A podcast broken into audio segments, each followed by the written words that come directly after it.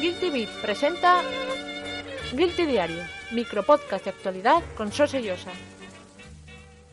Hoy es 25 de junio de 2014, soy Sose Llosa, bienvenidos a la edición de Guilty Diario del miércoles.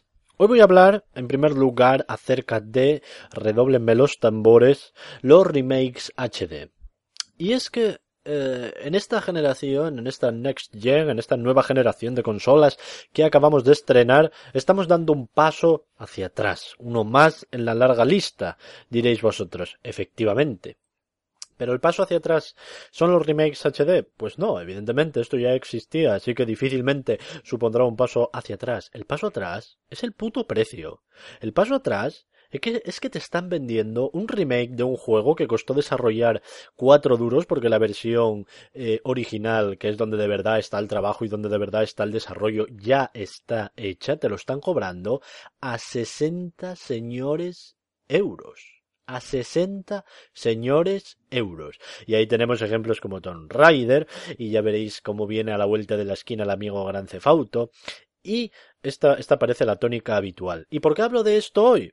Pues simplemente porque me llamó la atención que Sony ha rebajado 10 dólares, 10 euros el precio de la edición HD de The Last of Us. O sea, el juego iba a salir a 60 machacantes, un juego que en PlayStation 3 fácilmente se puede encontrar por 20 euros o 30 euros, eh, de segunda mano, claro.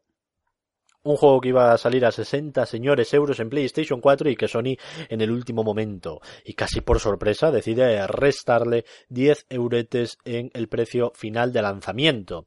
Que tú dirás, eh, aplaude, ¿no? Bajaron de precio.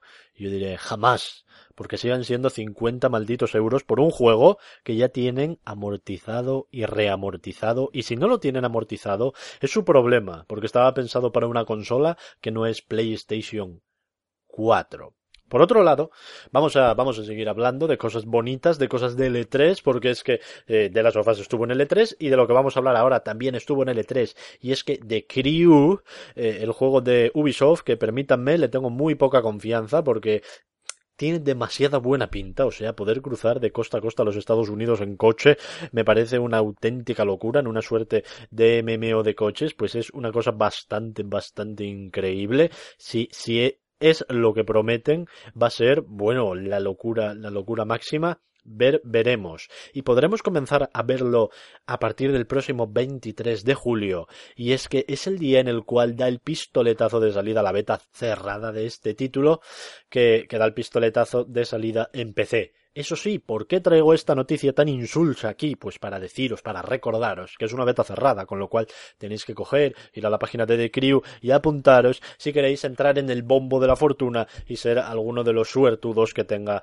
la dicha de poder eh, probar las velidades de este juego antes que nadie, antes del lanzamiento que está previsto para finales de año.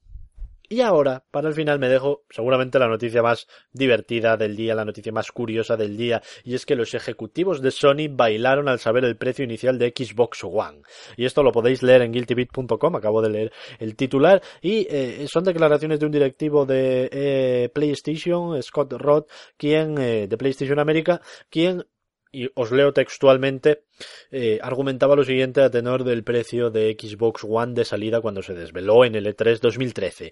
Eh, leo, ¿eh? No voy a mentir, recuerdo exactamente dónde estaba en una conferencia de prensa. Teníamos el presentimiento de que Microsoft iba a salir con un precio de 499 dólares, pero no estábamos seguros, por lo que demonios. Cuando se confirmó, cuando se confirmó, estuvimos bailando y chocando nuestras manos, fue genial. No importaba lo que me preguntasen en sucesivas entrevistas, mi única respuesta para todo era 399.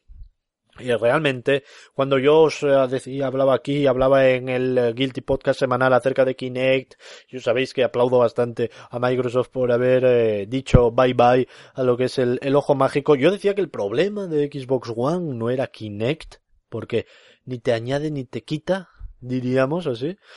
El problema era que Kinect inflaba esos 100, 100 euros de la muerte el precio de Xbox One, ¿no? Entonces, cuando le preguntan al señor Roth sobre eh, este movimiento por parte de Microsoft de rebajar la consola, ya hace unos días podíais leer también en Guilty Beat que, los, señores de GameStop eh, decían, ¡ay que me las quitan de las manos las Xbox One con la rebaja! Pues cuando le preguntaban acerca de cómo veía, cómo afrontaba la rebaja de precio y todas estas cuestiones que están afrontando a Xbox en el momento, pues responde más o menos en la línea de lo que todos y cada uno de nosotros alguna vez pensamos, alguna vez decimos y sobre todo a todo lo pasado qué fácil es, ¿verdad? Creo que, siendo sincero, siempre asumimos que llegaría el momento en el que sacarían su consola sin la cámara, por lo que estábamos esperando ese momento y era algo para lo que estábamos preparados. ¿Cómo estaban preparados? Eso habrá que preguntárselo al amigo Roth. Hasta aquí el Guilty Diario de hoy. Adiós.